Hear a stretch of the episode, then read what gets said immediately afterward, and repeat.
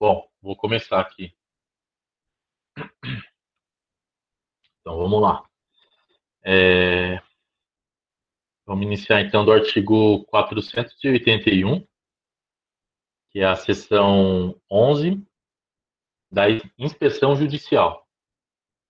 Então, primeiro aqui uma breve descrição do que é essa inspeção judicial.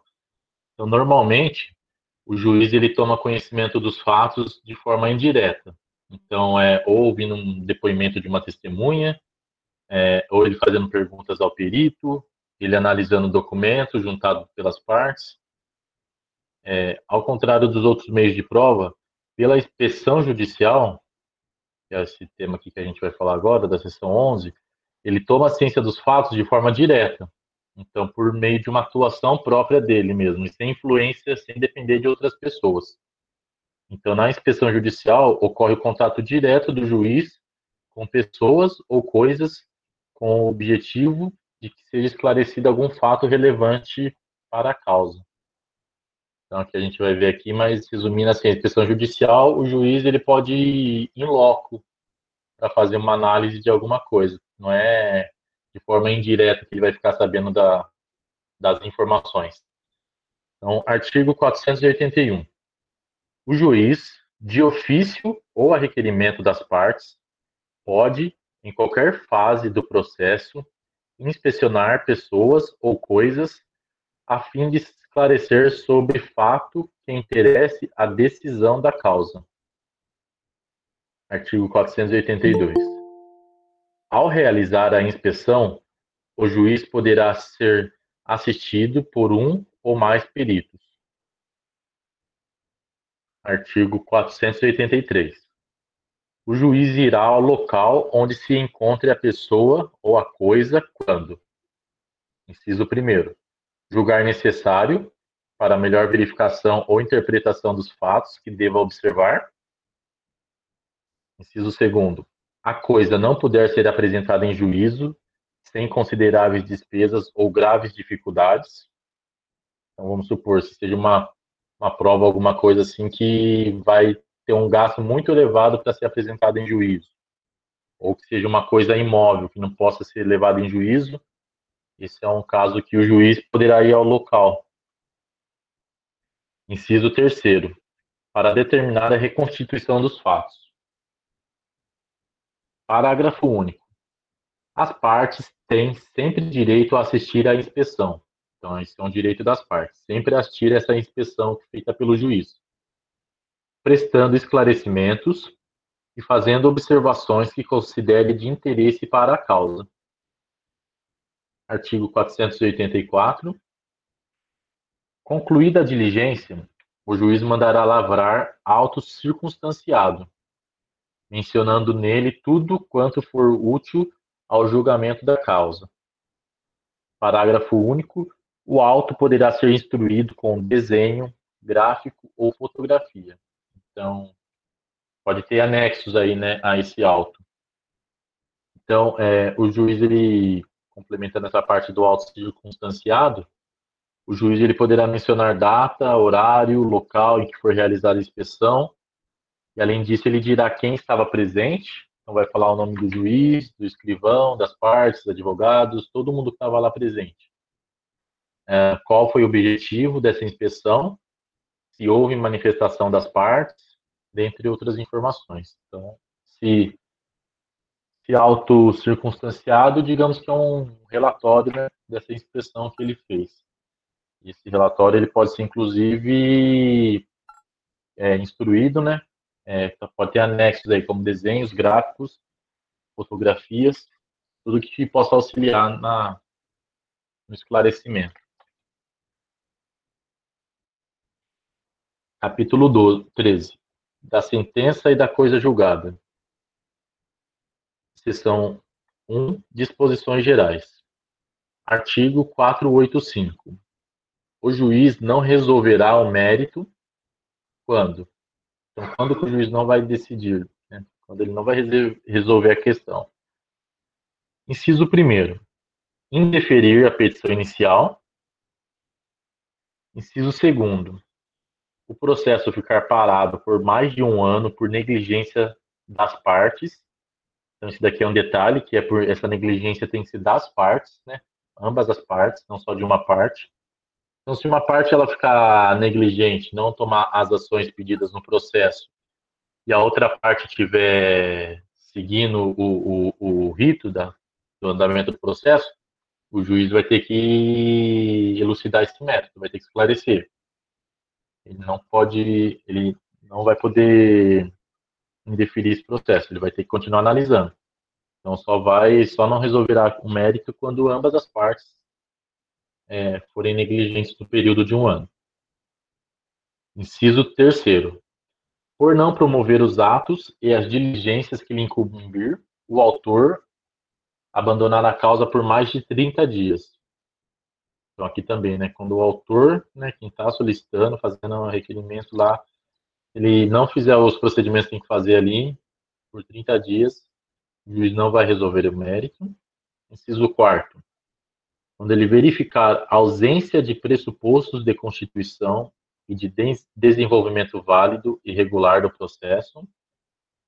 Inciso quinto, reconhecer a existência de perempção, de litispendência ou de coisa julgada. Então, só para a gente rever aí que essas palavrinhas aí, elas sempre estão no meio aí dos artigos que a gente estuda, né? É, então, é, a perempção, perempção, ela é a punição àquele autor que não está nem aí para o processo, vamos dizer assim, né?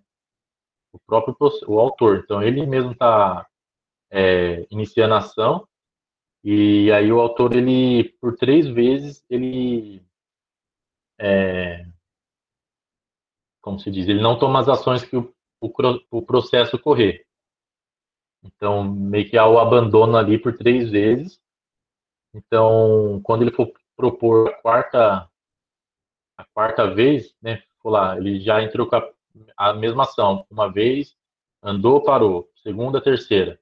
Quando ele for tentar entrar com a mesma ação a quarta vez, ele vai vai ocorrer a extinção do processo por perempção, tá? Então, essa daí que é essa perempção.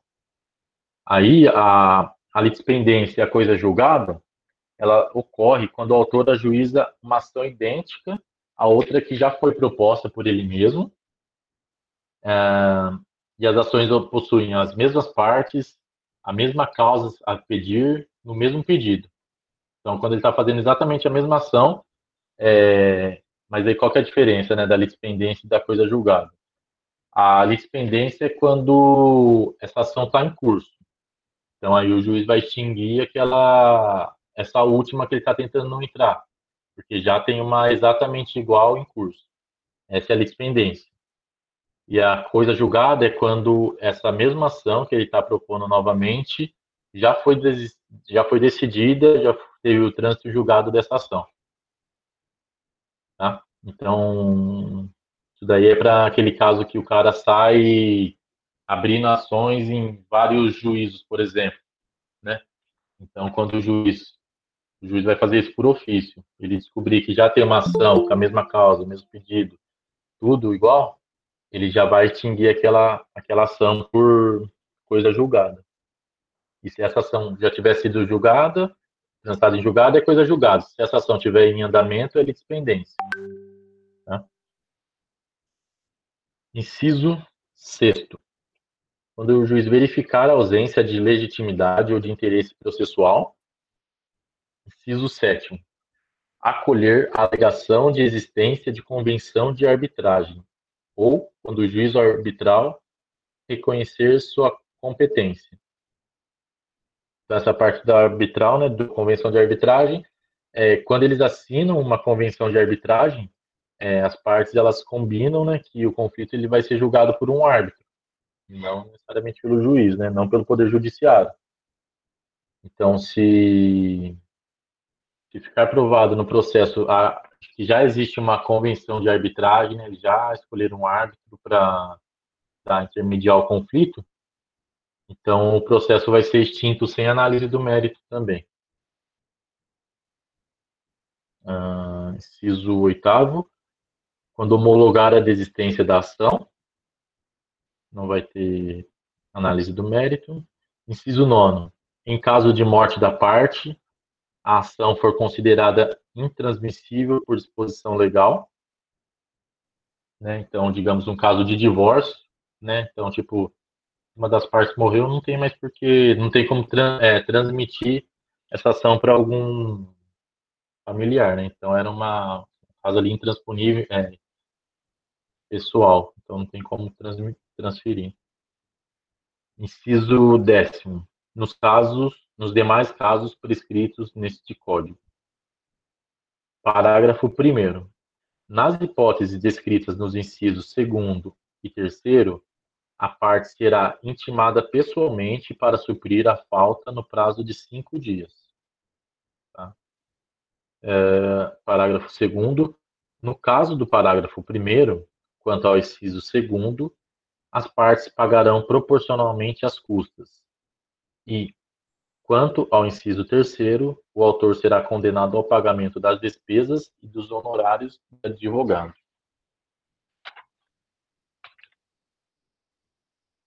Então, esses dois casos são aqueles casos de negligência, né, de, de tempo, né, que digamos que o processo vai tirar por tempo. Então, quando é aquele caso de negligência por um ano das duas partes, é, ali eles só vão pagar as despesas do processo. E aí, quando for o caso é, do autor abandonar a, abandonar a causa por 30 dias, vai pagar as despesas do processo e os honorários advocatícios.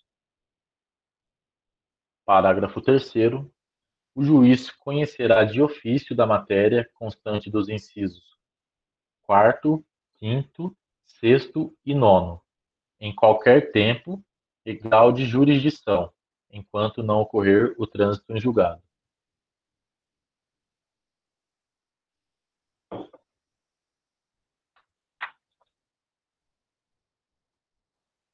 Então, aqui só para rever esses casos que é de ofício do juiz, é o quarto, quinto, sexto e nono. Então, o quarto é ausência de pressuposto e desenvolvimento válido e regular do processo. O quinto é quando a, a perempção, litispendência ou a coisa julgada. O sexto é quando a ausência de ou interesse processual. E o nono é em caso de morte da parte. Então, nesses quatro casos, o juiz vai conhecer de ofício e ele pode, pode extinguir o processo a qualquer tempo, em qualquer grau de jurisdição também, até ele não ter sido transitado em julgado, não ter sido finalizado. Parágrafo 4 Oferecida a contestação, o autor não poderá, sem o consentimento do réu, desistir da ação. Parágrafo 5 a desistência da ação poderá ser apresentada até a sentença. Oferecida a contestação, a extinção do processo por abandono da causa pelo autor depende de requerimento do réu. Parágrafo 7 Interposta a apelação em qualquer dos casos de que tratam os incisos desse artigo, o juiz terá cinco dias para retratar-se.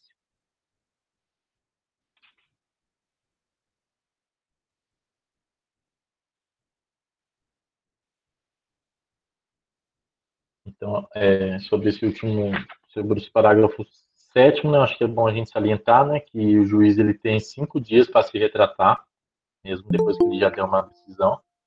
Então, nos casos de extinção do processo sem resolução do mérito, ao examinar um recurso de apelação, o juiz ele pode voltar atrás ao se retratar e determinar o prosseguimento do processo ao invés de extingui-lo.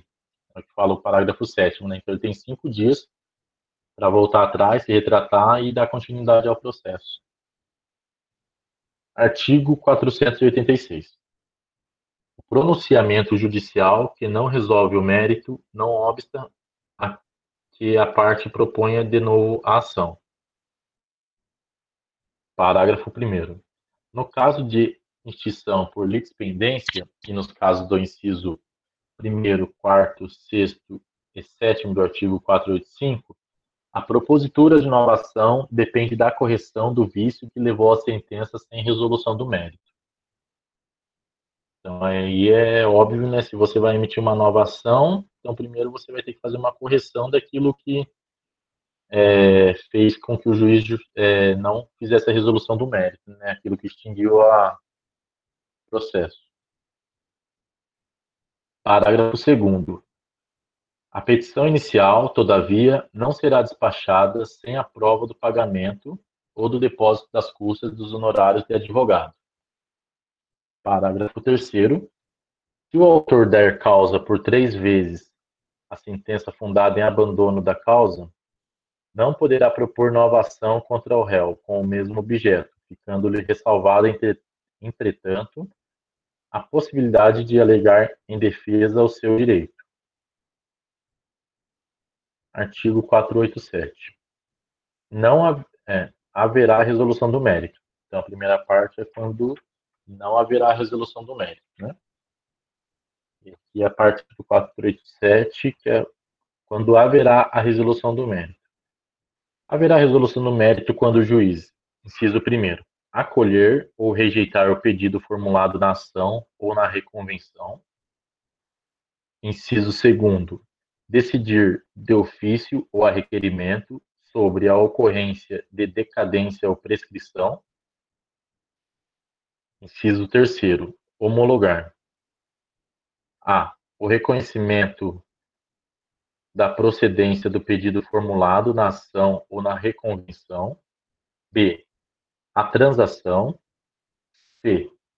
A renúncia à pretensão formulada na ação ou na reconvenção. Parágrafo único. Ressalvada a hipótese do parágrafo 1 do artigo 332, a prescrição e a decadência não serão reconhecidas sem que antes seja dada às partes oportunidade de manifestar-se. Então, aqui eu trouxe também uma definiçãozinha do que é prescrição, do que é decadência, para a gente relembrar. Né? Então, a prescrição é, ela é a perda do, do, da pretensão à reparação a um direito que foi violado. Pelo fato de o seu titular ter dormido no ponto, né? não ter feito as ações e permanecido inerte durante o lapso temporal estipulado pela lei. Já a decadência, ela representa a perda do próprio direito pelo não exercício no prazo estabelecido em lei.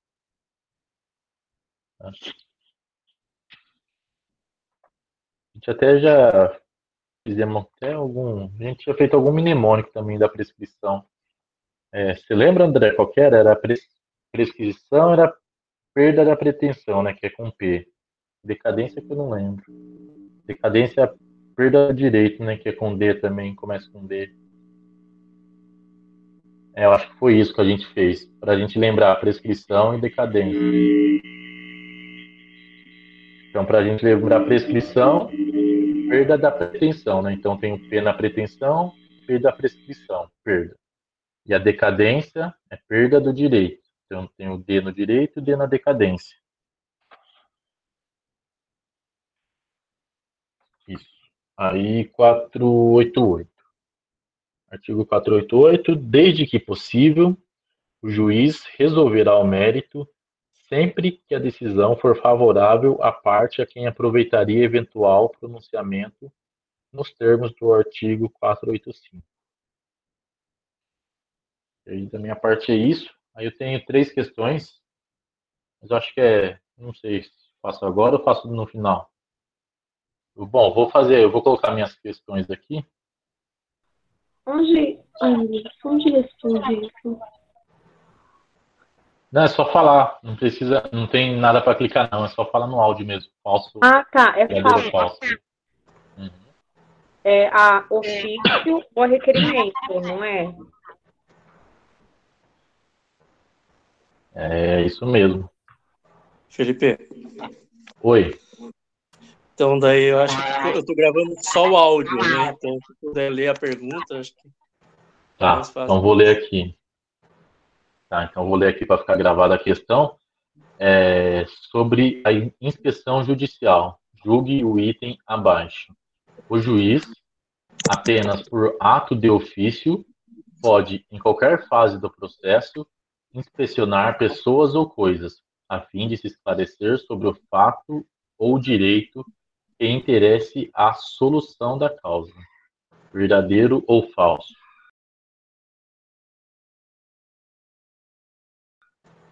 Então, aí, como alguns já responderam, é falso.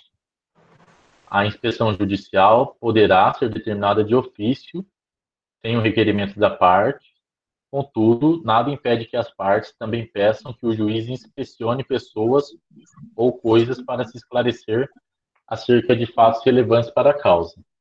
Então, lendo o artigo, artigo 481, que contém essa resposta, fala: o juiz, de ofício ou a requerimento, então, ou um ou outro, né, na questão falava somente de ofício.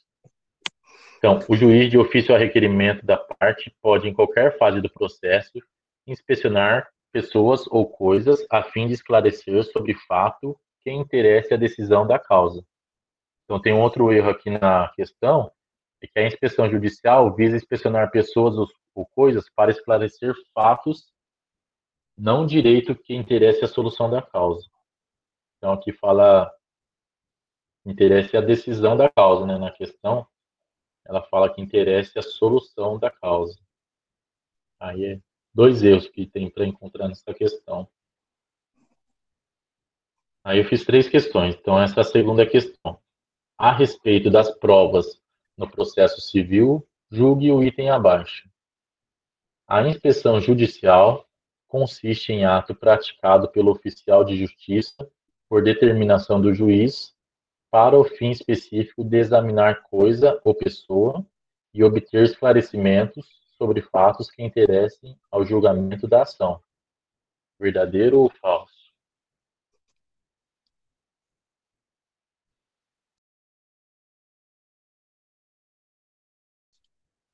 Falso. É bem falso, né?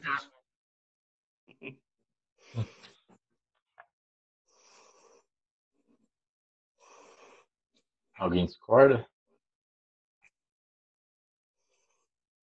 É bem falso. A inspeção judicial, né, como eu disse, é uma atividade do juiz. O juiz que vai sair lá do gabinetezinho dele, lá do lugarzinho dele, da cadeirinha, e vai lá no local. É, podendo, no, é, no máximo, estar acompanhado de peritos. Né? Então, ele pode solicitar aos peritos, né, que são os especialistas, para estarem juntos. Mas essa é uma atividade exclusiva de juiz. Inspeção, por isso que ela, o nome mesmo já diz, né? Fica fácil a gente parar e analisar o nome, inspeção judicial. Então a gente já vai lembrar que é do juiz, essa inspeção. É, então, o oficial de justiça, né? Parece que ele só é citado lá, na, lá no início, né? Antes do processo, na citação. Né? Oficial de justiça, é, ele, é, ele faz aquelas os primários lá, né? Da, é, agora, nesse momento não faz nada, vamos dizer assim. Uhum. É, então, resposta desse artigo está no 481, né, que é a mesma resposta do mesmo artigo da do questão anterior. Então, o juiz deu ofício, né? Então, esse deu ofício né, é obrigação do juiz, ou a requerimento das partes, que ele pode, em qualquer fase do processo, inspecionar pessoas ou coisas, a fim de esclarecer sobre fato que interesse a decisão da causa. E a última questão, julgue o item abaixo. Quando houver abandono da causa pelo autor por mais de 30 dias, ele será intimado na pessoa de seu advogado, para que no prazo de cinco dias supra a falta da diligência. Verdadeiro ou falso?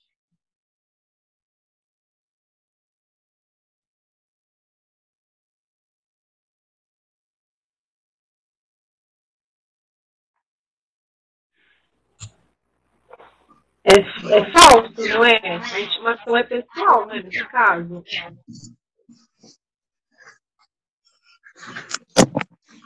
Alguém aí acha que é verdadeiro? Tem alguma outra resposta? Todo mundo concorda? Parece, parece correto. Ah, não, tá errado. É, achei o erro.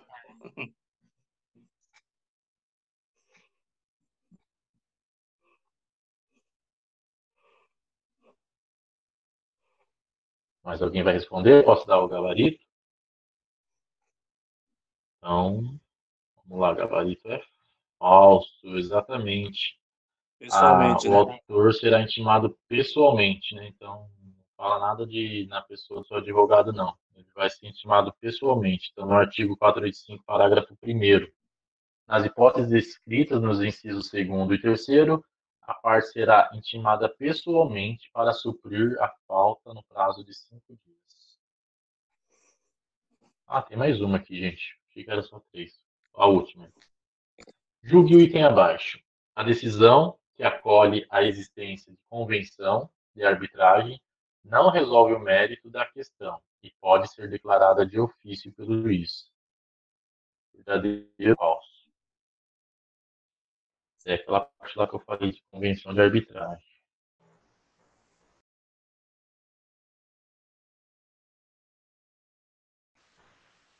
É falso.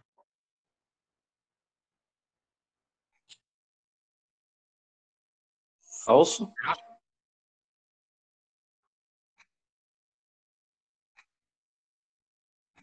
Exato, é falso também, né? Então, eu expliquei lá os quatro, os quatro parágrafos aí, os quatro incisos lá, né? Falei da perempção, independência, coisa julgada, do. Então, o juiz conhecerá artigo resposta falsa, artigo 485, parágrafo 3 O juiz conhecerá de ofício da matéria constante dos incisos 4 quinto, sexto e sétimo em qualquer tempo e grau de jurisdição, enquanto não ocorrer trânsito em julgado. E aí, parágrafo 4 verificar a ausência de pressuposto de constituição e de desenvolvimento válido e regular do processo. Para inciso 5 reconhecer a existência de perempção, litisprendência ou de coisa julgada. Parágrafo 6 verificar ausência de legitimidade ou de interesse processual. Parágrafo 9 inciso 9 em caso de morte da parte, a ação for considerada intransmissível por disposição. É, deixa eu ocultar aqui. Bom, aí, é só, agora é só isso mesmo. Beleza, acabou. Pode ir, André. E agora meu áudio tá bom? Tá, agora tá bom. Ok.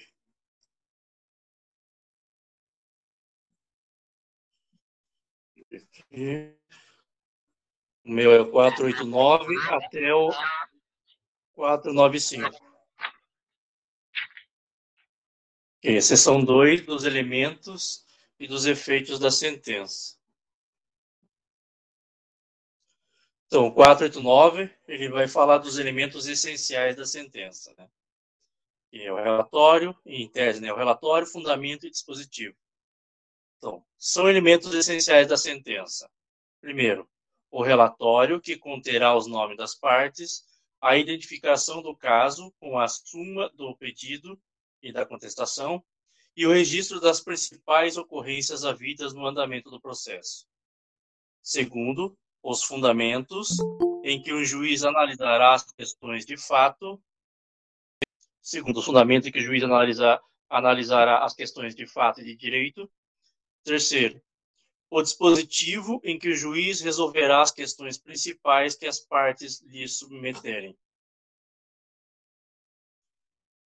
Tá certo. O parágrafo, o parágrafo primeiro diz: não se considera fundamentada qualquer decisão judicial, seja ela interlocutória, sentença ou acórdão, que não há fundamento nenhuma dessas situações, é, que se limitar à indicação, à reprodução ou a paráfrase de ato normativo sem explicar sua relação com a causa ou a questão decidida. Então, é fundamentada quando é, empregar conceitos jurídicos indeterminados sem explicar o motivo concreto de sua incidência no caso, também quando invocar motivos que se prestariam a justificar qualquer outra decisão. O quarto, não enfrentar todos os argumentos deduzidos no processo capazes de, em tese, infirmar a conclusão adotada pelo julgador.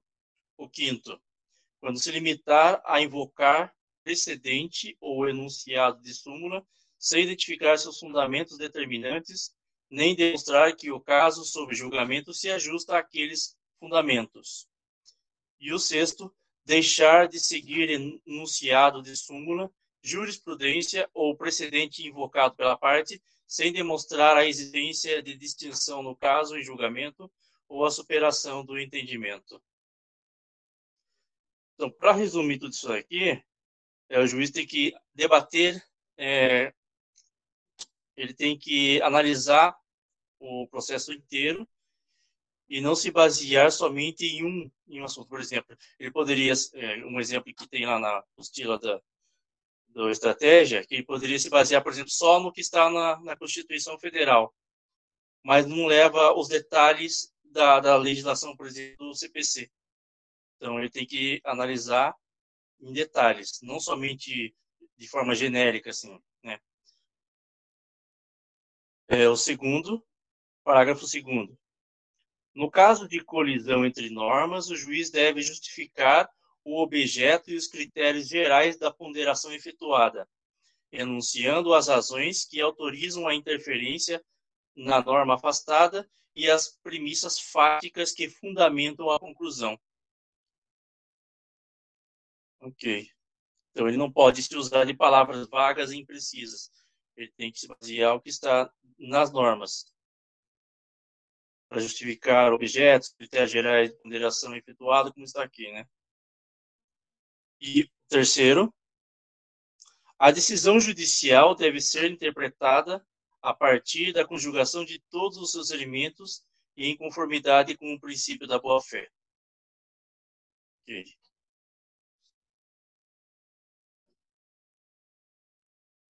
Artigo 490. O juiz resolverá o mérito, acolhendo ou rejeitando, no todo ou em parte, os pedidos formulados pelas partes. Então, ele pode resolver o mérito é, em partes também, não precisa ser necessariamente é, no todo. Okay? O 491.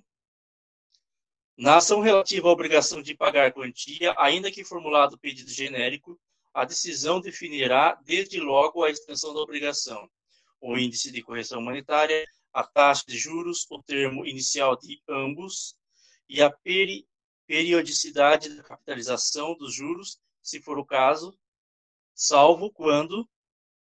Então, é, resumindo, aqui está falando da quantia a ser paga, né? É, na obrigação de pagar essa quantia. Hum, agora tem umas ressalvas aqui, salvo quando, primeiro, não for possível determinar de modo definitivo o montante devido. É, segundo, a apuração do valor devido depender de produção de prova de realização demorada ou excessivamente dispendiosa, a ser reconhecida na sentença. Então, nesses dois casos, não será né, determinada essa relação, essa obrigação de pagar a quantia assim, hum, de imediato, vamos dizer assim. E vale lembrar também que a gente viu lá atrás sobre os, o valor líquido e o valor ilíquido, né? O valor líquido é um valor certo, que já está determinado, que é uma quantia que já pode ser, já pode ser, né, cobrada, vamos dizer assim. Agora, quanto ao ilíquido, ele é um valor incerto que precisa de apuração, tudo isso daí. Então, essas ressalvas estão baseadas mais nesses valor, ilíquido, é, valor né, os valores incertos.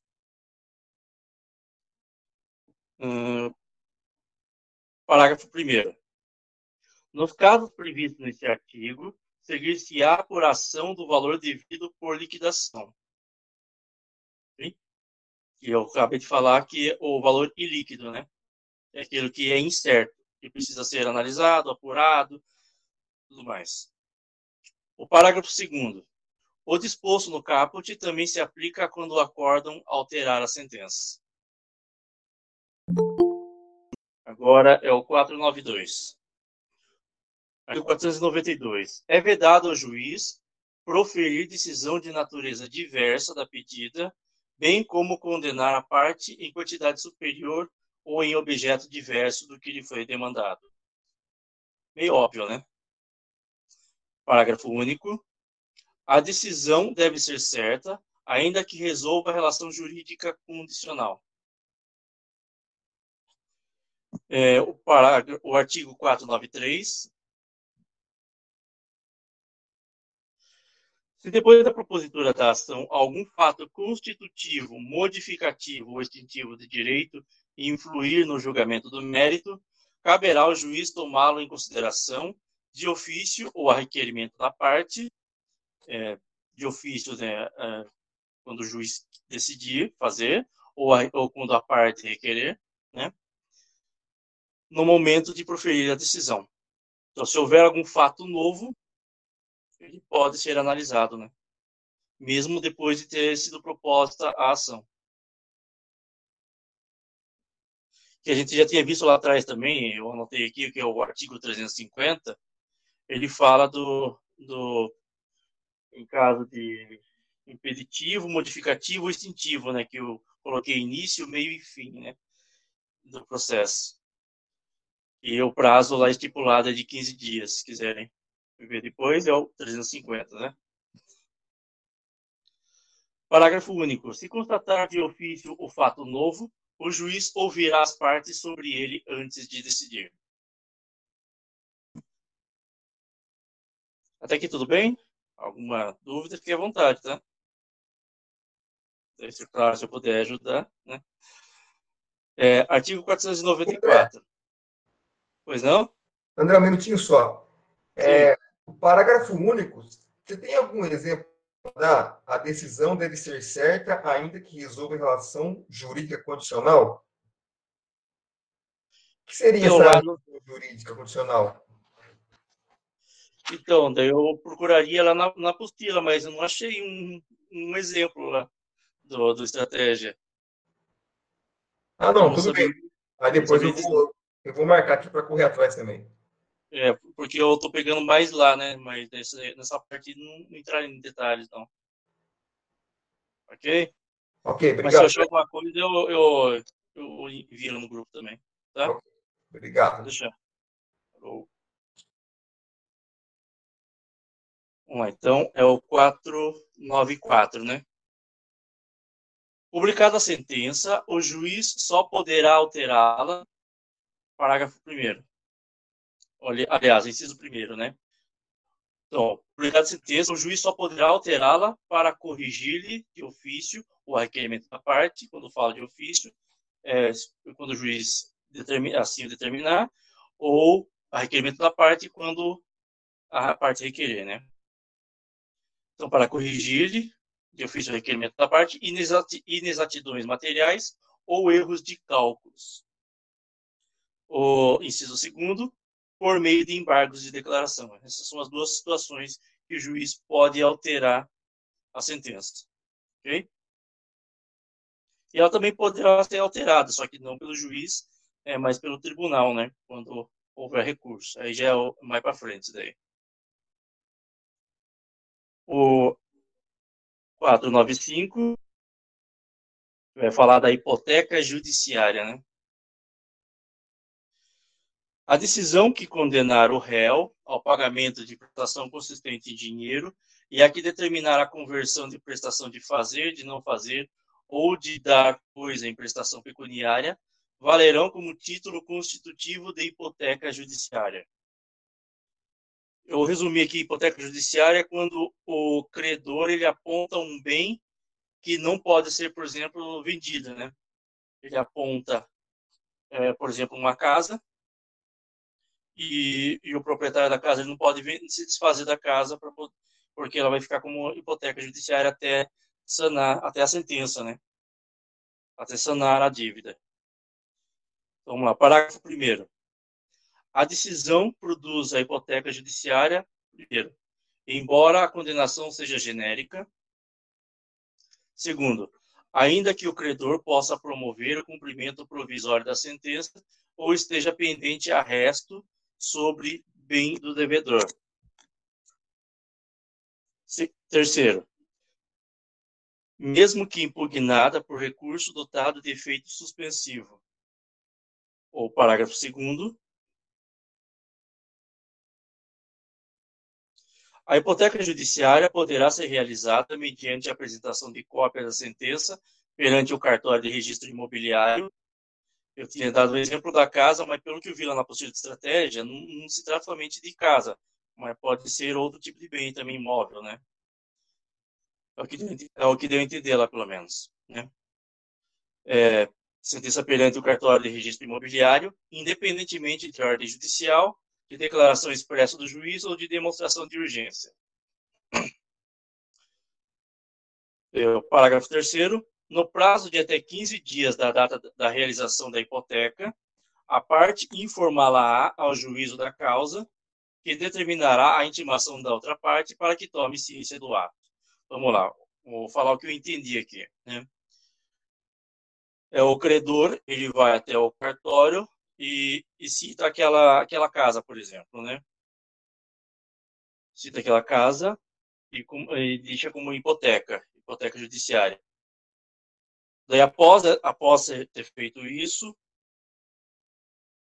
é, no prazo de até 15 dias, está o terceiro aqui, no prazo de até 15 dias da data de realização da hipoteca, após ele ter ido ao cartório, tem 15 dias depois, a parte informará, ao, ele terá 15 dias para informar o juízo né, sobre, sobre isso daí, e o juiz ele determinará a intimação da outra parte para que tome ciência. Então, da hipoteca, 15 dias para é, informar ao juízo e o juiz vai intimar a outra parte. Parágrafo 4 A hipoteca judiciária, uma vez constituída, implicará para o credor hipotecário o direito de preferência quanto ao pagamento em relação a outros credores, observada a prioridade no registro. É mais ou menos aquilo que eu falei, né? O, o proprietário dele não vai poder se desfazer da, da, da, casa, por exemplo, ou do, de outro bem que ele tenha. E foi hipotecado, até sanar o processo, né? Parágrafo 5 sobrevindo a reforma ou a invalidação das, da decisão que impôs o pagamento de quantia, a parte responderá, independentemente de culpa, pelos danos que a outra parte tiver sofrido em razão da constituição da garantia, devendo o valor da indenização ser liquidado e executado nos próprios autos. Então, essa aqui foi a minha parte. Eu tinha feito umas três perguntas lá. Se tiverem alguma dúvida também, quiserem perguntar, fique à vontade. Deixa eu ver a pergunta aqui.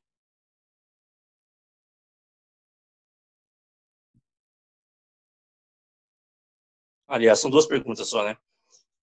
Fique à vontade para responder, tá? Pergunta A. Quais são os três elementos essenciais da sentença? Só para a gente dar uma revisada. É, relatório. É, fundamento dispositivo. Oi? Relatório, fundamento dispositivo. É isso mesmo. Sem eles, o processo, a sentença, né, não existirá, né? Ele está em qual artigo mesmo? Eu não consigo abrir aqui. 489. 489. Muito bem. E a B, somente quando o juiz poderá alterar a sentença. Somente quando o juiz poderá alterar a sentença.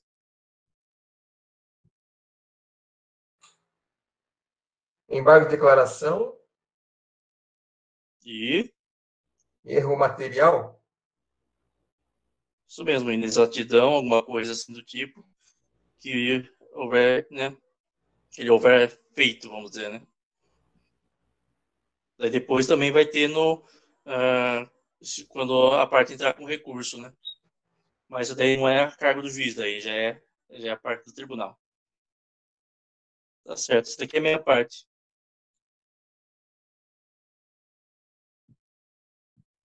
Próximo é o Edgar, né? 496 até o 501. Isso. Bom, vamos falar da, da remessa necessária. Seção 3. Artigo 496. Está sujeita Está todo mundo ouvindo bem aí? Sim. Está sujeita ao duplo Sim. grau de jurisdição, não produzindo efeito senão depois de confirmada pelo tribunal a sentença. Proferida contra, inciso 1, proferida contra a União, os Estados, o Distrito Federal, os municípios e suas respectivas autarquias e fundações de direito público. Inciso 2. Que julgar procedentes, no todo ou em parte, os embargos à execução fiscal. Então, pelo que eu entendi aqui, quando faz parte da ação a fazenda pública, União, Estado, DF, município e autarquia, que seria a fundação e a, e a, e a autarquia, né? E direito público, caso elas venham a sair derrotadas, é, é obrigatório que seja remetido esse processo para o Tribunal de Justiça, pelo tribunal. É, tem algumas exceções é, em relação ao valor, em relação a julgados do STF, mas isso vai ser visto logo para frente aqui já. É, parágrafo 1 Nos casos previstos nesse artigo, não interposta a apelação no prazo legal, o juiz ordenará a remessa dos autos ao tribunal, e se não o fizer, o presidente do respectivo tribunal abocá-los-á. Parágrafo 2 Em qualquer dos casos referidos no parágrafo 1 o tribunal julgará a remessa necessária. Parágrafo 3 Não se aplica o disposto nesse artigo quando a condenação ou o proveito econômico obtido na causa for de valor certo e líquido inferior a. Então, aqui para frente, as exceções que ele vai que ele vai citar. Mesmo que a fazenda pública saia derrotada, se o valor for inferior a mil salários mínimos para a União e as respectivas autarquias e fundação de direito público, não vai ter remessa necessária. Para os estados, esse valor é 500 salários mínimos. Estado e Distrito Federal, autarquias e fundações de direito público. E os municípios, que constituam capitais do, dos estados. Por exemplo, São Paulo é uma capital e é um município. Então, no caso de São Paulo, ele cai nesse caso de Estado, cai 500 salários mínimos. E para município, é 100 salários mínimos. Se for inferior a esse valor, não vai, não vai haver a remessa necessária. Parágrafo 4 Também não se aplica ao disposto nesse artigo quando a sentença estiver fundada em, primeiro, súmula de tribunal superior. Inciso Segundo, acórdão proferido pelo Supremo Tribunal Federal ou pelo Superior Tribunal de Justiça, em julgamento de recursos repetitivos. Terceiro, entendimento firmado em incidente de resolução de demandas repetitivas ou de assunção de competência. E o inciso quarto, entendimento coincidente com orientação vinculante firmada no âmbito administrativo do próprio ente público, consolidada em manifestação, parecer ou súmula administrativa. Então, a remessa necessária tem é, as duas exceções, que, são, que é relacionada a valores e também relacionada a súmulas de tribunais superiores. O inciso 4 aqui, é, pelo que eu entendi, pode ser um exemplo da seguinte maneira: o, o INSS é uma autarquia, ele pede um parecer sobre determinado assunto é, para a Advocacia Geral da União.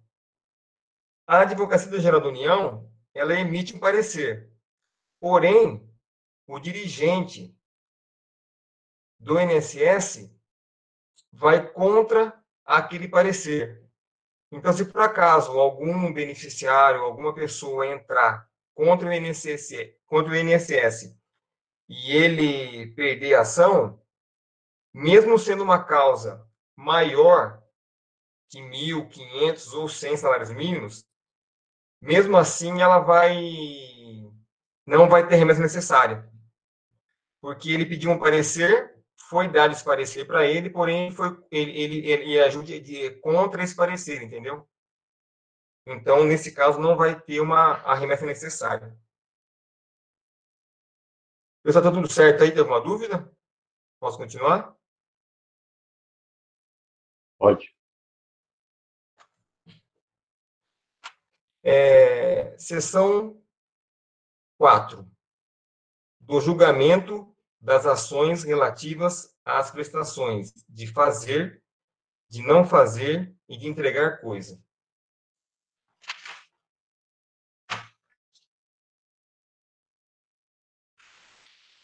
Na ação que tenha por objeto a prestação de fazer ou de não fazer, o juiz, se procedente o pedido, concederá a tutela específica ou determinará providências que assegurem a obtenção de tutela pelo resultado prático equivalente.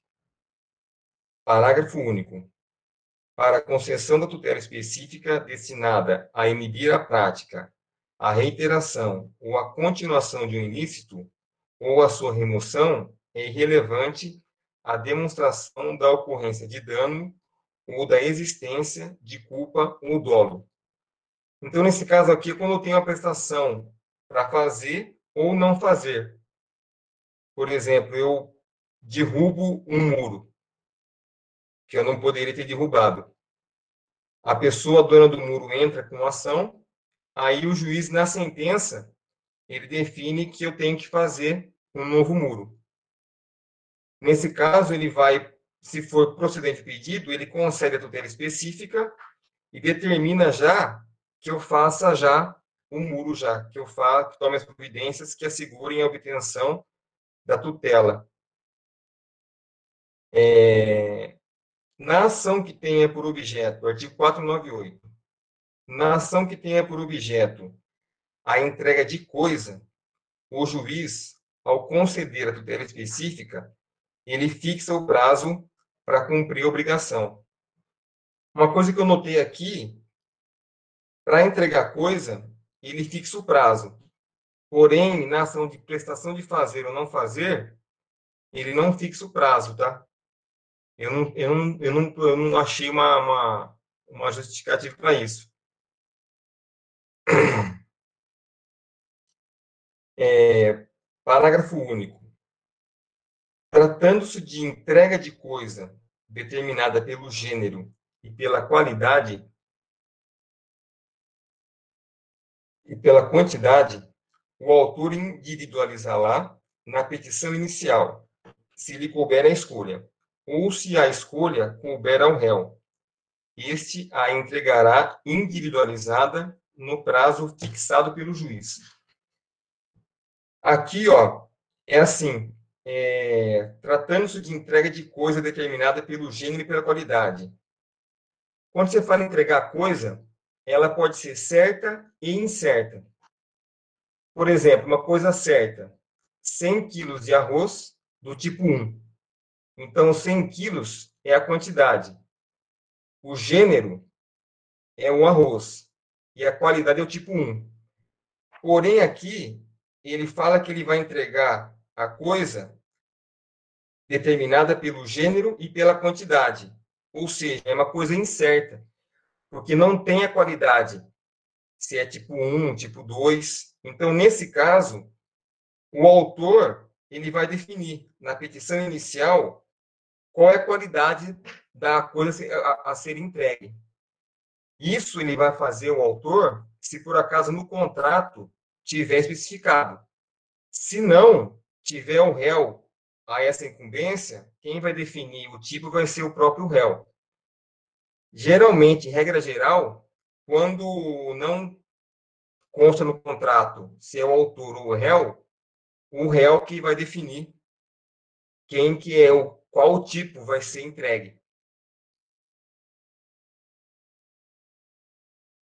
Artigo 499.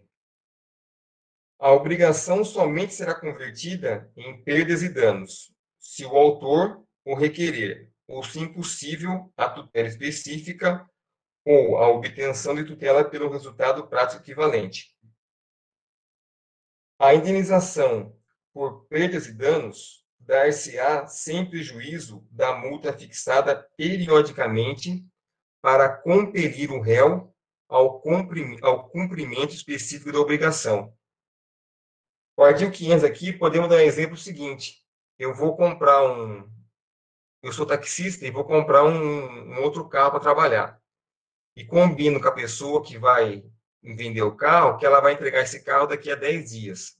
Porém, ela não entrega. Aí eu fico sem o carro e não e não estou trabalhando, ou seja, estou perdendo dinheiro. Nesse caso, eu vou entrar com uma ação e vai ter estipulado uma multa pelo juiz pelo fato dela não dela não estar tá pagando.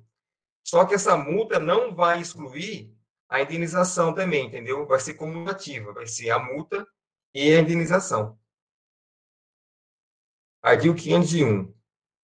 Na ação que tenha por objeto a emissão de declaração de vontade, a sentença que julgar procedente o pedido, uma vez transitada em julgado, produzirá todos os efeitos da declaração emitida. É, a sentença, quando ela é o caso de dar, fazer ou não fazer, ela é auto-executável. O juiz vai mandar fazer, vai fixar um prazo e vai impor a multa. A declaração de vontade é uma declaração, é, é uma, é uma ação de fazer também. Por exemplo, eu vou vender uma casa, eu vendo a casa, porém eu fico de na semana que vem registrar essa casa de declarar para o escrivão que eu estou vendendo a casa. Porém, daqui uma semana eu não vou. A pessoa que se sentir lesada, ela vai entrar com uma ação e o juiz vai fazer o quê? Vai fazer eu ter uma obrigação, uma declaração de vontade. A declaração de vontade, somente ela, por si só, já é uma sentença condenatória.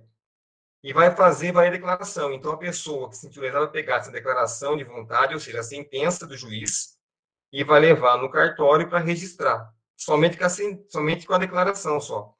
Porém, nesse caso, de declaração de vontade, a sentença que julgar procedente só vai ser válida após o trânsito em julgado. É diferente daquele exemplo que o, que o André deu há pouco, há, há pouco tempo, há, há poucos minutos atrás, que a pessoa com a hipoteca judiciária, somente com a sentença, ela pode no cartório registrar a hipoteca.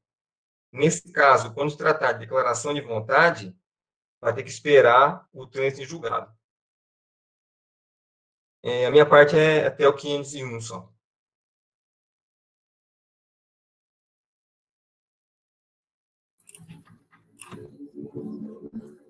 Boa noite, pessoal. É, minha parte, então, da coisa julgada.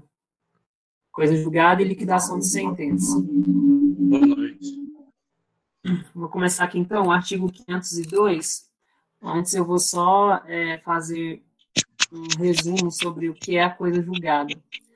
É um instrumento que confere segurança jurídica, né? Aquilo que foi decidido no processo civil. Então, é algo que não pode ser mais recorrido, uma decisão que não, não tem mais é, como recorrer. E aí, a coisa julgada, ela pode ela é dividida em coisa julgada formal e coisa julgada material. A coisa julgada formal é meramente formalidade, né? Diz respeito ao processo em si. E a coisa julgada material, ela torna indiscutível a relação jurídica que foi decidida na sentença de mérito. Tá? Então, vamos lá. 502. Denomina-se coisa julgada material a autoridade que torna imutável e indiscutível a decisão de mérito, não mais sujeita a recurso. A decisão que julgar total ou parcialmente o mérito tem força de lei nos limites da questão principal expressamente eh, decidida. Parágrafo 1. O disposto no caput aplica-se à resolução de questão prejudicial decidida expressa e incidentemente no processo, se dessa resolução depender o julgamento do mérito, a seu respeito tiver havido contraditório prévio e efetivo, não se aplicando no caso de revelia. O juiz, o juízo tiver competência em razão da matéria e da pessoa para resolvê-la como questão principal. A hipótese do parágrafo 1 não se aplica se no processo houver restrições probatórias ou limitações à cognição que impeçam o aprofundamento da análise da questão prejudicial. Então, só resumindo, o que faz. É, deixa eu ler o 504, depois eu faço um resumo. Não fazem coisa julgada. Os motivos, ainda que importantes para determinar o alcance da parte dispositiva da sentença. E dois, a verdade dos fatos, estabelecida como fundamento da sentença. Então, aqui a gente tem que faz coisa julgada o dispositivo da sentença, tá? inclusive as questões prejudiciais, se forem necessárias para o julgamento do mérito, com o efetivo contraditório e sendo competente o magistrado, tá? em razão da matéria e da pessoa. E o que não vai fazer coisa julgada são os motivos e a verdade dos fatos. Isso pode ser discutido. Artigo 505. Nenhum juiz decidirá novamente as questões já decididas relativas à mesma lide, salvo se tratando-se de relação jurídica de trato continuado, sobreveio modificação no estado de fato ou de direito, caso em que poderá a parte pedir a revisão do que foi estatuído na sentença. 2. Nos demais casos prescritos, prescritos em lei. Então, aquilo que foi decidido, ela, o juiz né, não vai decidir novamente, salvo se tiver uma, uma questão nova, né, igual nesse inciso primeiro aqui que fala, tratando-se de relação jurídica de trato continuado. Um exemplo dessa relação seria, por exemplo, um, um contrato de plano de saúde, que é algo que o, o juiz vai decidir, mas o, o plano de saúde vai continuar sendo pago todos os meses. Então, se desse contrato surgiu algum fato novo, alguma coisa nova, pode ser revisto. Nesse caso, então, e nos demais casos previstos em lei. E aí aqui está meio em aberto, né? Artigo 506. A sentença faz coisa julgada às partes entre as quais é dada, não prejudicando terceiros. Então, se é, eu sou autor, tenho o réu lá, e aí a gente está discutindo uma lide, e aí a, a coisa julgada, é, quando tem a sentença, ela faz coisa julgada sobre esse meu pedido com relação ao, ao réu. Né? Se tiver um terceiro, esse terceiro não se beneficia com, com esse, essa coisa julgada do meu processo, por exemplo. Artigo 507 é vedado à parte discutir no curso do processo as questões já decididas a cujo respeito se operou a preclusão. Então, aqui é, né, é um pouco óbvio, não pode discutir algo que já foi decidido e que já precluiu. Né? A preclusão aqui, no caso, é a perda da pretensão do direito. O artigo 508. Transitada em julgado a decisão de mérito, considerar-se-ão deduzidas e repelidas todas as alegações e as defesas que a parte poderia opor, tanto ao acolhimento quanto à rejeição do pedido. Então, uma vez que a decisão transitou em julgado, é, é como se o juiz dissesse para a parte assim, olha, tudo que você podia ter falado, já você já, né, já passou o seu tempo de falar. Tanto com relação ao acolhimento da, é, do pedido ou quanto à rejeição também do pedido. Beleza? Alguma dúvida nessa parte? Então, vamos para a liquidação da sentença. A liquidação da sentença é quando a gente vai é, definir o valor da, da, sentença, né? Quando ele não é, já na petição inicial, já não é indicado, ele precisa de, depois de uma fase de liquidação, tá? Ela pode ser feita por três formas, que é a chamada de liquidação por arbitramento, que eu já vou explicar, a liquidação pelo procedimento, é, o procedimento comum, e a liquidação por cálculo. Então, a gente, vamos ler aqui, o artigo 509. Quando a sentença condenar ao pagamento de quantia ilíquida, proceder-se-á a sua liquidação, a requerimento do credor ou do devedor. 1. Um, por arbitramento, quando determinado pela sentença, convencionado pelas partes ou exigido pela natureza do objeto da liquidação. Então, a liquidação por arbitramento é aquela liquidação que ela precisa ser, é, o valor dela precisa ser apurado por meio de uma perícia. Né? Essa perícia pode ser feita, é, vai ser arbitrado esse valor pelo juiz, ele pode ser apurado pelo juiz ou por um perito mesmo nomeado pelo juiz. Aí um exemplo que tem é um acidente de carro. E aí o valor do dano causado no carro precisa ser avaliado. Como o juiz não tem competência para avaliar esse, esse caso em específico, ele tem que nomear um perito. Então, essa é a liquidação por arbitramento. O segundo é a, a liquidação pelo procedimento comum, quando houver necessidade de alegar e provar fato novo. Parágrafo 1. Quando na sentença houver uma parte líquida e outra ilíquida, ao credor é lícito promover simultaneamente a execução daquela, e em autos apartados a liquidação desta. Deixa eu só explicar. Então, a liquidação pelo procedimento comum, ela vai seguir um processo, né? Por isso que é o procedimento comum. É feito todo um procedimento é, com direito a contraditório para poder apurar esse valor. Né? Então, é feita a intimação do, do requerido para contestar o pedido da liquidação, né? aquele mesmo prazo de, de 15 dias que ele tem para contestar.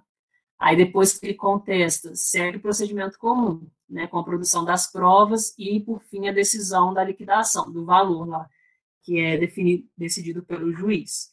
Então, por isso que é a liquidação pelo procedimento comum, tá? E aí, só voltando aqui no parágrafo primeiro, quando na sentença houver uma parte líquida e outra ilíquida, ao credor é lícito promover simultaneamente a execução daquela e, em autos apartados, a liquidação desta então, se tem uma parte que já está líquida, eu já posso promover a, a execução, né? Solicitar que o, o réu, a pessoa que perdeu, efetue aquele pagamento. Enquanto isso, em autos apartados, está sendo feita a liquidação da outra parte.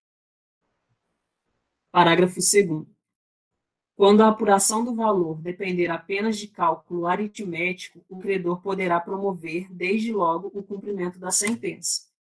Então, essa é o terceiro tipo de liquidação, de sentença, né, que é a liquidação por cálculo. É que só precisa ser feito um, uma soma, um cálculo. Isso aí pode ser feito somando, por exemplo, a somar todas as parcelas de determinado é, contrato de aluguel que, tá, que o réu está me devendo, por exemplo. É um cálculo simples. Então, só repetindo, quando a apuração do valor depender apenas do cálculo aritmético, o credor poderá promover, desde logo, o cumprimento da sentença. É algo simples, né? Parágrafo 3. O Conselho Nacional de Justiça desenvolverá e colocará à disposição dos interessados programa de atualização financeira. Parágrafo 4. Na liquidação, é vedado discutir de novo a lide ou modificar a sentença que a julgou. Aí, mais uma vez, a gente volta naquela, naquela questão, né? é, a liquidação, você não pode discutir de novo a lide, porque já houve coisa julgada. A gente está numa fase agora de liquidação da sentença. Parágrafo 4 Na liquidação.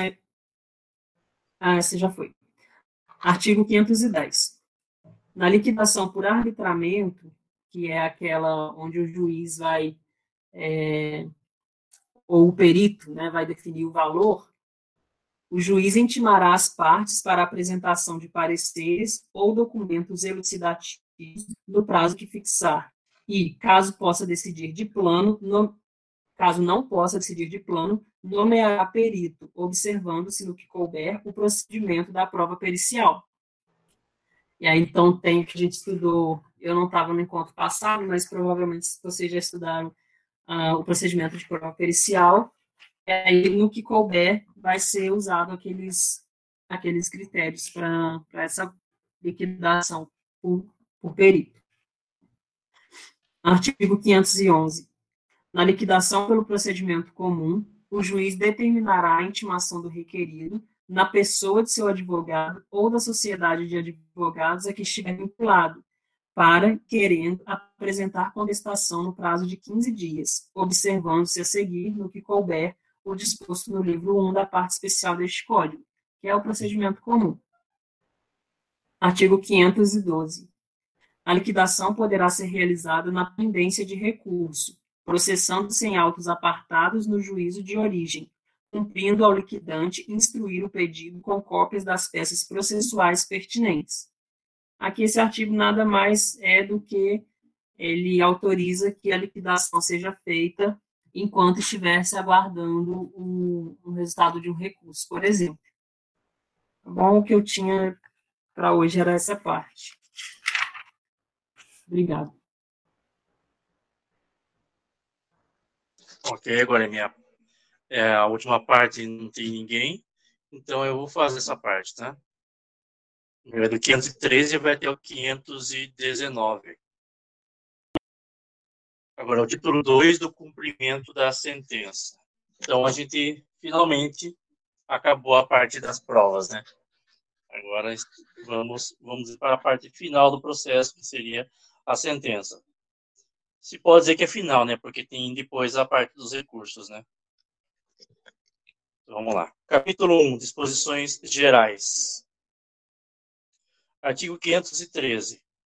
O cumprimento da sentença será feito segundo as regras deste título, observando-se no que couber e conforme a natureza da obrigação, o disposto no livro 2 da parte especial deste Código.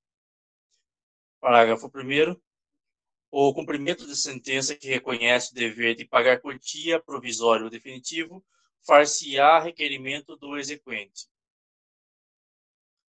Parágrafo 2 o devedor será intimado para cumprir a sentença. Primeiro, inciso primeiro, pelo diário de justiça, na pessoa de seu advogado constituído nos autos.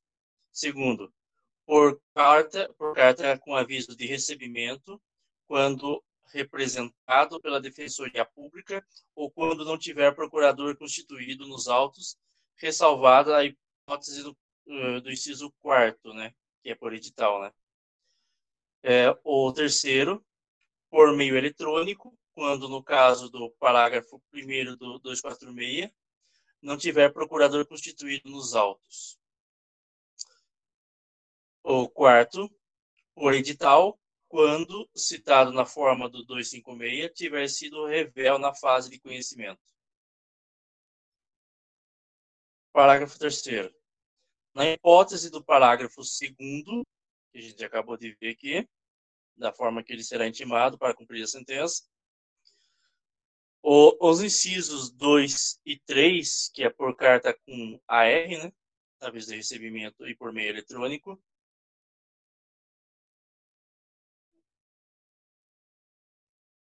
é, considera-se realizada a intimação quando o devedor houver mudado de endereço sem prévia comunicação ao juízo, observado o disposto no parágrafo único do 274.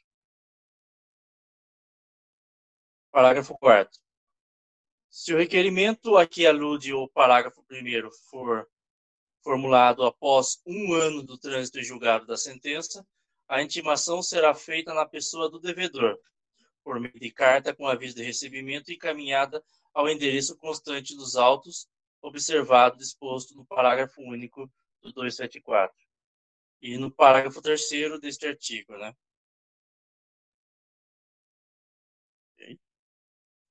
Parágrafo 5 O cumprimento da sentença não poderá ser promovido em face do fiador, do co-obrigado ou do, ou do corresponsável que não tiver participado da fase de conhecimento.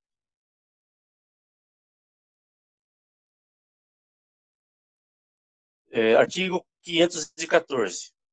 Quando o juiz decidir relação jurídica sujeita à condição ou termo, o cumprimento da sentença dependerá de demonstração de que se realizou a condição ou de que ocorreu o termo. Artigo 515. São títulos executivos judiciais cujo cumprimento dar-se-á de acordo com os artigos previstos neste título. É, o primeiro, as decisões são títulos judiciais, né? Primeiro, as decisões proferidas no processo civil que reconheçam a exigibilidade de obrigação de pagar quantia, de fazer, de não fazer ou de entregar coisa.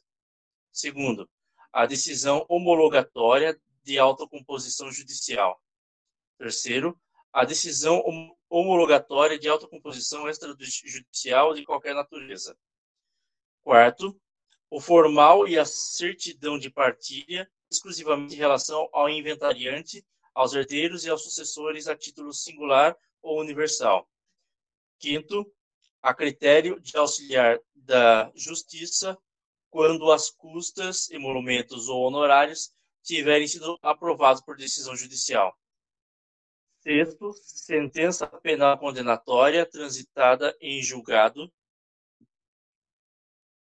Aí o sétimo, a sentença arbitral. O oitavo, a sentença em estrangeiro homologada pelo STJ. O nono, a decisão interlocutória estrangeira após a concessão de, do exequatur, a carta rogatória do STJ. Décimo está vetado. Parágrafo 1. Nos casos do, dos incisos sexto ao nono, que é da sentença penal condenatória transitada julgado, sentença arbitral, sentença estrangeira homologada pelo STJ e decisão interlocutória estrangeira. Então, nesses casos, o devedor será citado no juízo civil para o cumprimento da sentença ou para a liquidação do prazo de 15 dias, no prazo de 15 dias. Ok? Agora, quanto aos outros, aqui não informa o prazo no momento, né? Só fala desses aqui. Parágrafo 2 a autocomposição judicial pode envolver sujeito estranho ao processo e versar sobre relação jurídica que não tenha sido deduzida em juízo. Aqui, no caso, quando fala de autocomposição judicial, é sobre acordos que pode ser feito, né? Ele pode envolver sujeito estranho ao processo. Aliás, em qualquer fase do, do processo, do início ao fim, desde que haja uma, um acordo, uma conciliação, é sempre bem, bem aceita, né? Até, até a sentença. Artigo 516. O cumprimento da sentença efetuar-se-á perante, primeiro, os tribunais, nas causas de sua competência originária. Segundo, o juízo que decidiu a causa no primeiro grau de jurisdição. Terceiro, o juízo civil competente quando se tratar de sentença penal condenatória, de sentença arbitral, de sentença estrangeira ou de acórdão proferido pelo tribunal, tribunal marítimo. Parágrafo único. As hipóteses do segundo e do terceiro, que é do, do primeiro grau de jurisdição e do juízo civil competente, uhum. o exequente poderá optar pelo juízo do atual domicílio do executado, pelo juízo do local onde se encontram os bens sujeitos à execução ou pelo juízo do local onde deva ser executada a obrigação de fazer ou de não fazer, casos em que a remessa dos autos do processo será solicitada ao juízo de origem. Então, a gente vê aqui que o único que não está enquadrado é a parte do tribunal, né? Os tribunais. E aqui solicitar ao juízo de origem. É, se eu não me engano, é por precatória, né? Quando for no mesmo grau, vamos dizer assim, né?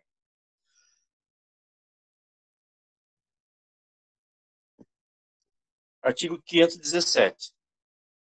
A decisão judicial transitada em julgado poderá ser levada a protesto, nos termos da lei, depois de transcorrido o prazo para pagamento voluntário previsto no 523, está lá para frente. Né?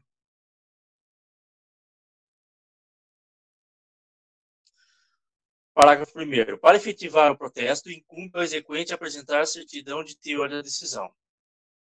Parágrafo 2. A certidão de teor de decisão deverá ser fornecida no prazo de três dias e indicará o nome e a qualificação do, do exequente e do executado, o número do processo, o valor da dívida e a data de decurso do prazo para pagamento voluntário.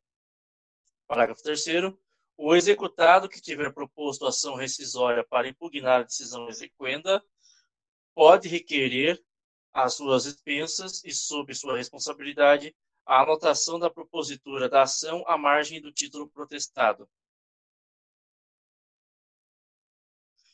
Parágrafo 4 a requerimento do executado, o protesto será cancelado por determinação ju do juiz, mediante ofício a ser expedido ao cartório, no prazo de três dias, contados da data do protocolo do requerimento, desde que comprovada a satisfação integral da obrigação. Eu acho que a primeira vez que aparece esse prazo de três dias, não tinha visto, não lembro desse prazo de três dias antes. Artigo 518. Todas as questões relativas à validade do procedimento de cumprimento da sentença e dos atos executivos subsequentes poderão ser arguídas pelo executado nos próprios, nos próprios autos e serão decididas pelo juiz. E o artigo 519 aplicam-se as disposições relativas ao cumprimento da sentença provisório ou definitivo e a liquidação no que couber decisões concederem tutela provisória. Acho que deu para entender alguma coisa aqui, não? Isso aqui foi a minha parte. Ah, aproveitar já pegar aquelas questões que eu tinha formado. Deixa eu aqui. Então, 513 a 519. Pergunta A. Em quais situações o devedor será citado para cumprimento de sentença ou liquidação no prazo de 15 dias?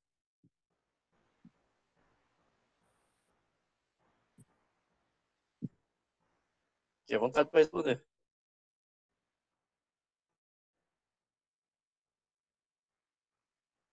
Sentença estrangeira.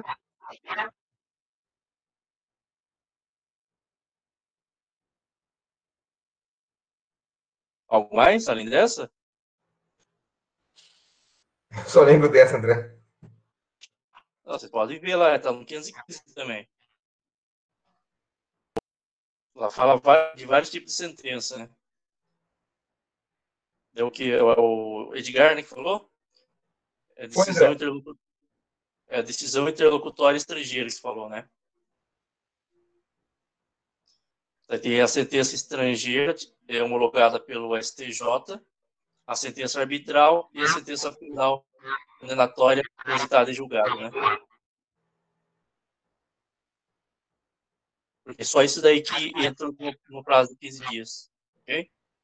E o parágrafo primeiro, André, só uma observação só. Ele Sim. vai ser citado porque não tem processo ainda, né? Nessa vara civil que está, não tem processo, né? Quando a sentença é arbitral, sentença penal condenatória. Mas como assim não tem processo? Você está na parte da sentença, não entendi.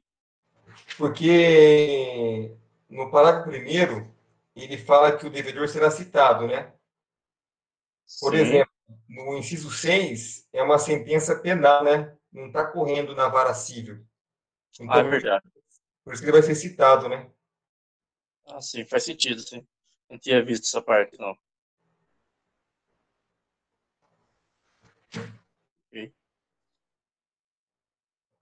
É realmente a parte, o devedor será citado, ó, se não me engano, a citação refere-se quando está incluindo alguém ao processo, não é? Sim. Seria a parte inicial. Faz sentido mesmo. Eu não é tinha... de colocar é, intimado, no caso aí, né? É verdade. A citação quando ele entra no processo, né? Tá certo. Tudo bem. Então,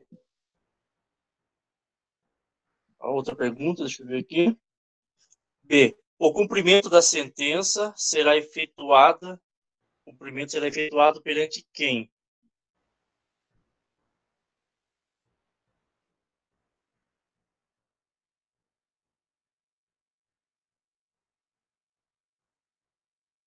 Tem três casos aqui.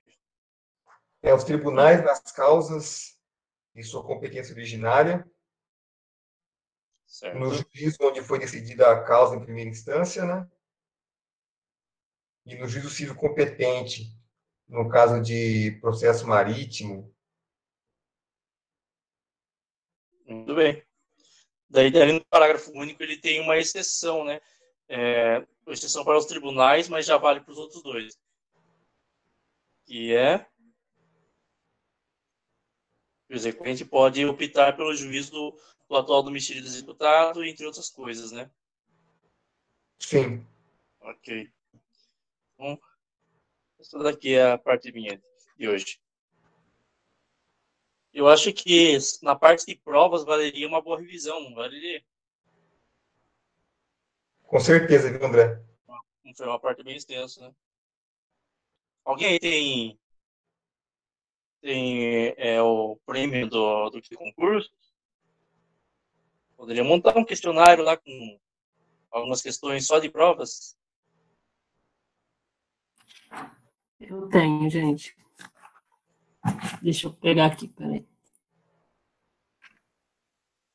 Só umas 20, 50 questões, né? Para hoje? Não? Não, assim que puderem. Ah, né? tá, não, beleza. Assim que puderem, daí filtro lá. Então, o meu ah, não tá. é prêmio, né? O meu o limite é 5, né? Então, bem difícil. Aí eu tá faço, mando para você. E a gente faz na próxima vez. É porque uma revisão seja muito boa. Sim. Ok? Beleza. Então, por hoje é só. A gente se fala na próxima, então. Boa noite, gente. Obrigado. Vou ver, se deu certo. Vou ver se deu certo a gravação. Tomara que tenha dado certo. Tá bom, então, André. Obrigado de novo, viu? Falou, até. Tchau, tchau, Felipe. Falou, tchau, pessoal. Boa noite. Boa noite a vocês.